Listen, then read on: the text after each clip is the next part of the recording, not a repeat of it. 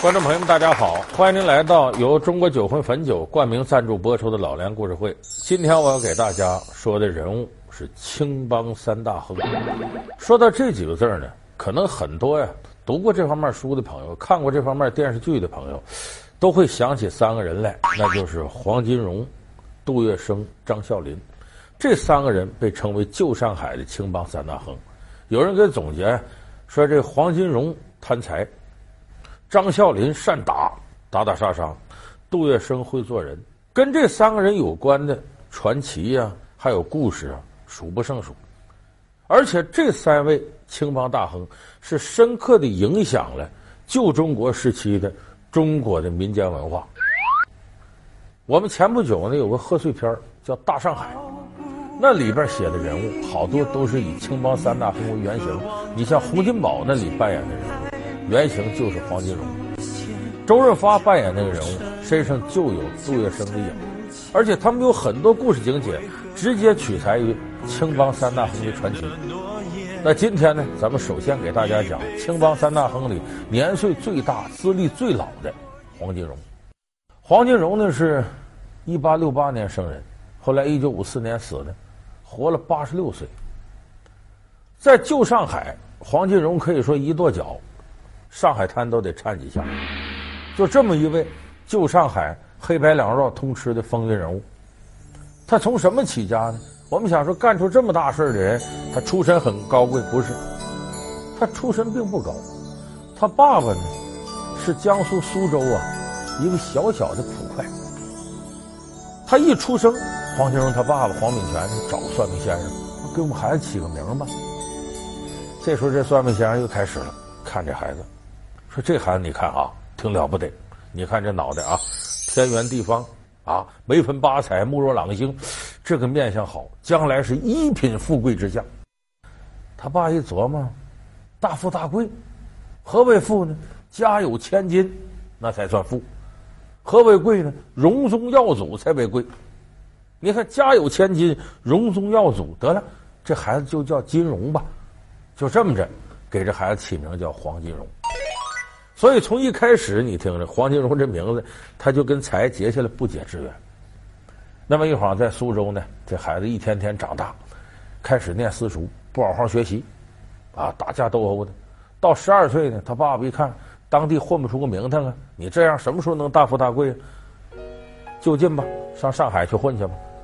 投他亲戚，他有个姐夫，在上海城隍庙这呢，开了一个裱画店，哎，到这裱画店里当学徒。学到十七岁那年呢，也不能总当着学徒没出息。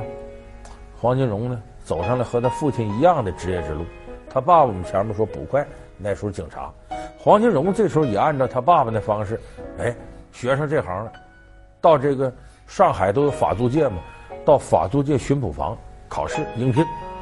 进来一看，这小伙子个子挺高，胳膊粗力气大的。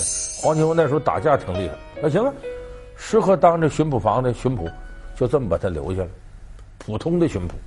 后来我们大伙儿知道，黄金荣啊，成为上海法租界巡捕房唯一一个华人督察长。这怎么能爬到这位置上呢？黄金荣想法不一样，他爸爸拿当警察呀，当成个吃饭的营生。黄金荣不是，黄金荣拿这个当自己上位的工具，因为他清楚，自个儿底层出来的，如果不掌握一定权力，谁拿你当回事儿？那么警察在一定程度就掌握着公权力。他当时一看，我就当这个小巡捕也不管事儿啊。我要想上位，他看明白了。那个时候警匪一家，你这个警察想干好了，你跟这些流氓头子不认识，你干不好，没人捧你。黄金荣明白，想当好警察就必须认识流氓头子。可是他怎么能跟上海滩这些大流氓认识，从而让他的地位更加稳固呢？哎，这时候他经过仔细观察，上海滩当时青帮的势力最大。他发现青帮里有个规矩，叫许充不许赖，什么意思？许你冒充，但不许你赖账。黄金荣一看，这是个办法呀。他不在这个巡捕房吗？让这个下边兄弟到处都宣扬，说我呀，我是青帮的人，我是青帮大字辈老先生张静湖的门徒。这个张静湖当时在上海影响很大。结果黄金荣喊出去了之后呢，就以青帮大字辈门徒，大字往下是通字辈，通字辈在青帮都是大辈。所以以这个名义呢，在上海滩发帖子广收门徒。所以黄金荣一散发这个帖子，很多人愿意拜黄金荣为师。三教九流的人奔靠山的干嘛都来了，来是来了。你想拜他为师，你得交钱。哎，你拜这么个师傅吗？多少给师傅孝敬点。结果短暂时间之内，黄金荣就收了不少门徒给的钱。黄金荣有眼光就在这儿，这不给我钱了吗？划拉划拉，他凑了两万大洋，把这两万大洋就给张静湖送去了。他不冒充是张静湖徒弟吗？结果这张静湖也不怎么的，有不少人说他老糊涂了，就真认黄金荣当徒弟了。你看，这就是由假到真。他通过这种方式，真混进了青帮里，成了正经的通字辈门徒。这进了青帮可不得了了，势力更大了。他有双重身份，一个是巡捕房巡捕，完这边呢又是青帮弟子，黑白两道通吃。后来当上唯一一个华人督察长，这就更厉害了。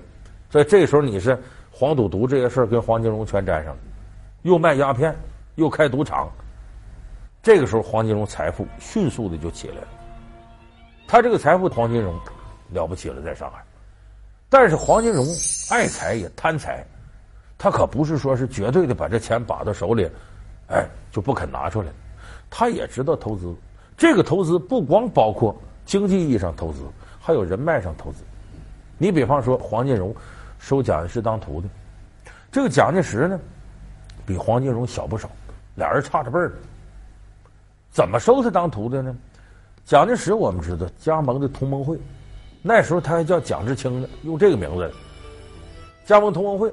后来给他派到上海，跟陈其美两个人呢，给同盟会筹资，用什么样方式呢？就是上海当时有价金融证券这这行业已经出现了，说这就跟现在炒股玩基金似的，来钱快呀。说咱办个这证券交易所吧，蒋介石就办个证券交易所。其实当时是为孙中山先生效力，为北伐准备资金。可是蒋介石呢，没有理财能力，也把握不准当时上海金融界的这些变化，亏了个底儿朝上，赔够呛，血本无归，还欠了一大堆债。债主那不是那么好惹的，你欠债没钱还，你想走，蒋介石走不了了。他想从上海到广州投奔孙中山去，走不了了。而且这个债主天天雇一些青帮的这些流氓上门讨债，那蒋介石在上海人单势孤，这下可陷入了山穷水尽的境地，怎么办？蒋介石就找朋友帮忙，他有个同乡，是上海一位得算得上政客，也是一位大买办，叫于洽清。这人挺有势力，我怎么办这事儿？这青帮人都不让我走，再下去恐有杀身之祸呀！于洽清说：“我给你指条道吧。”别人救不了你了，我还有几分薄面，你呀写个拜帖拜黄金荣为师，黄金荣青帮大头目，他出面能解你眼下围困。就这么的，蒋介石写了个拜帖，跟着于洽清俩人去找黄金荣。拜帖很简单，黄老先生台前授业门生蒋志清，那会儿他叫蒋志清，送上去了。有余洽清辫子，黄金荣说行吧。我收你当徒弟了，蒋介石当众给黄金荣跪下磕头，三叩九拜，算拜了黄金荣了，入了青帮了。转过天来呢，黄金荣撒下请帖，请蒋介石的这些债主，能有十来个债主，也都有钱的人，有势力，来请你们吃饭。吃饭过程当中站起来了，各位，今儿我黄金荣收了个徒弟，指旁边蒋志清，他就是我的徒弟，各位。他欠了你们的账，你们找我黄金荣给还，谁敢找黄金荣要账？惹不起呀、这些人一看这钱是要不回来，顺坡下驴吧，站起来，哎呦，恭喜黄老先生收徒，恭喜黄老先生收徒。您既然收徒，他欠的账就算我给您随份子了。你看，很轻松的就把蒋介石这欠账的危难给化解了。然后黄金荣又拿出二百现大洋给蒋介石干嘛？你当路费，你去投孙中山去。后边的事大家都知道，蒋介石来到广州，呃，帮助孙中山开办黄埔军校。没过几年，开始北伐，蒋介石成什么呢？北伐军的总司令，蒋总司令。所以五年之后，蒋介石带着部队来到上海，黄金荣一打听不得了，当年的蒋志清现在北伐军总司令，黄金荣是识时务的人，马上把当年的拜帖找来了。哟，黄老先生台前，授业门生蒋志清，这他还哪敢留啊？赶紧通禀一声，我要拜见蒋介石。见蒋介石，蒋介石请他吃饭，他偷偷摸摸把这拜帖拿出来放那儿了。意思我还敢收你当徒弟？你多大腕儿？我多大腕儿？我这大流氓再狠，能狠得过你吗？哎，腰不声的把这拜帖给退回去了。但是这件事儿，蒋介石他也感激黄金荣，所以后来黄金荣为什么在上海滩那么大势力？他上头有人呢。你真有点事儿，当年你救过蒋介石，蒋介石能不管你吗？那么黄金荣呢，有这个蒋介石在后边支撑着。再加上自己在上海滩势力大，一点一点，这个人也狂妄。这个人一狂啊，很多弱点就容易暴露。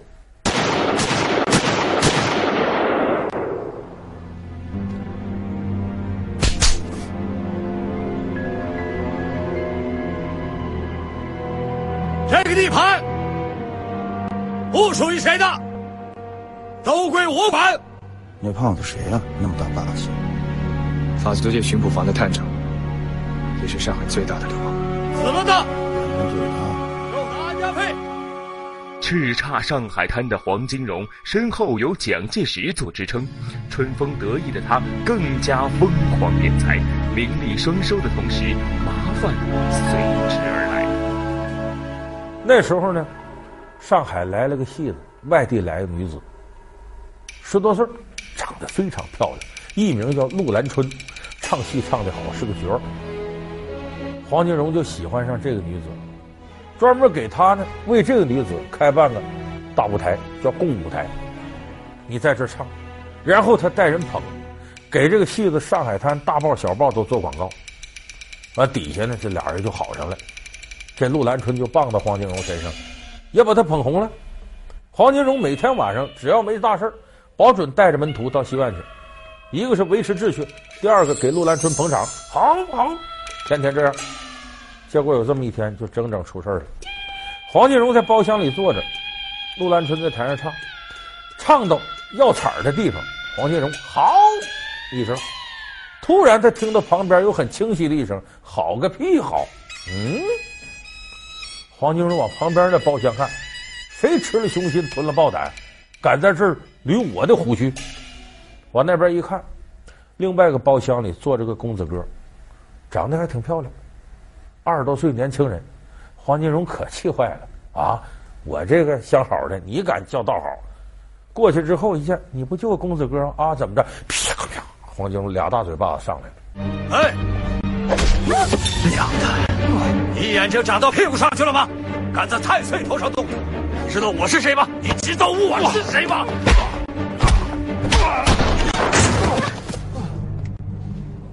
打完了，这公子哥一看他人多势众啊，也不敢动。旁边有认识的，告诉黄金荣：“打不得，打不得，是不？那怎么？这个人不得了啊！他的名字叫卢小佳，人称民国四大公子。他爸爸是浙江督军卢永祥。你流氓再狠，狠得过军队吗？打是痛快，回头人得报复你。刚才我说了，流氓头再狠，狠不过军队吧？回头没几天，黄金荣失踪了，怎么了？被卢永祥派下边军队在上海给你绑架，绑走了。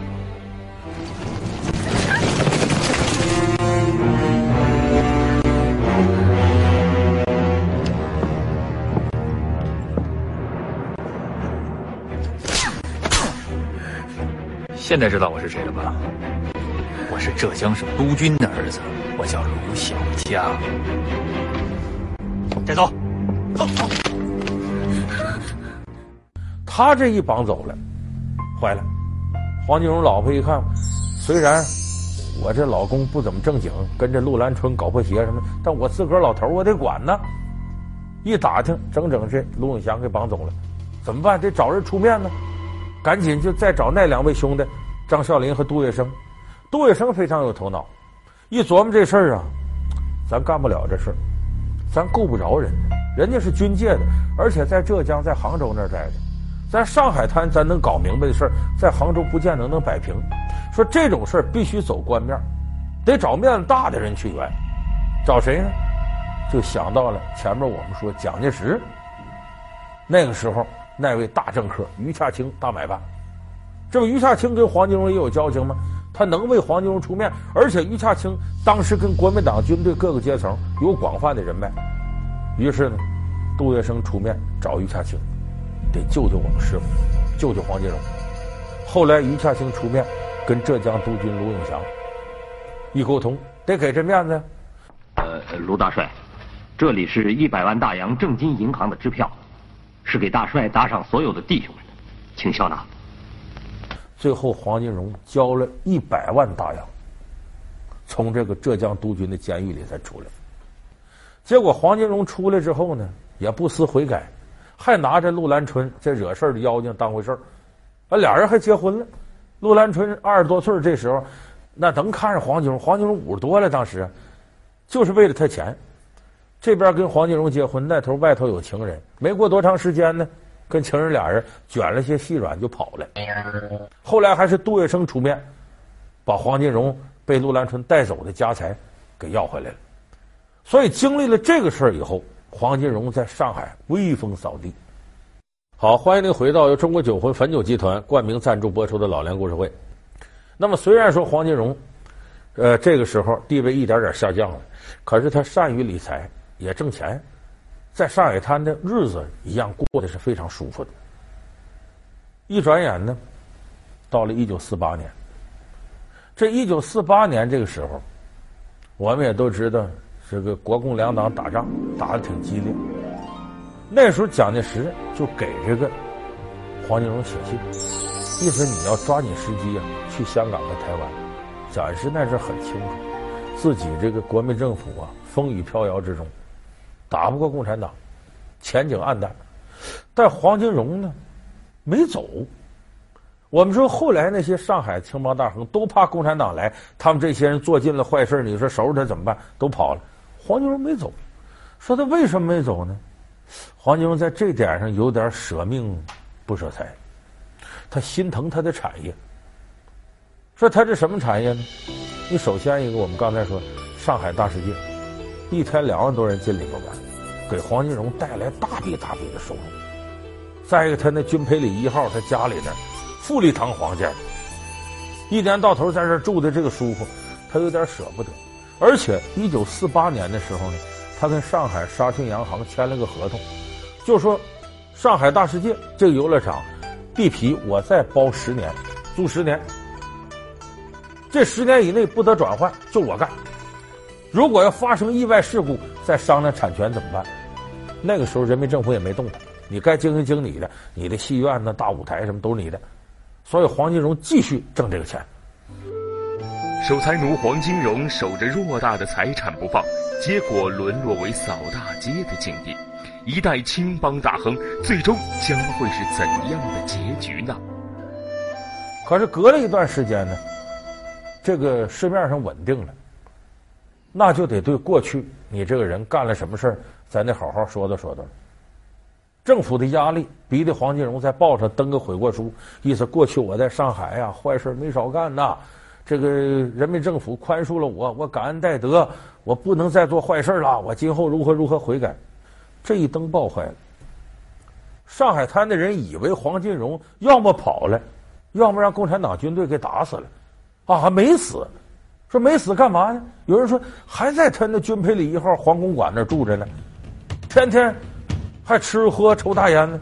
老百姓不干了，不新社会吗？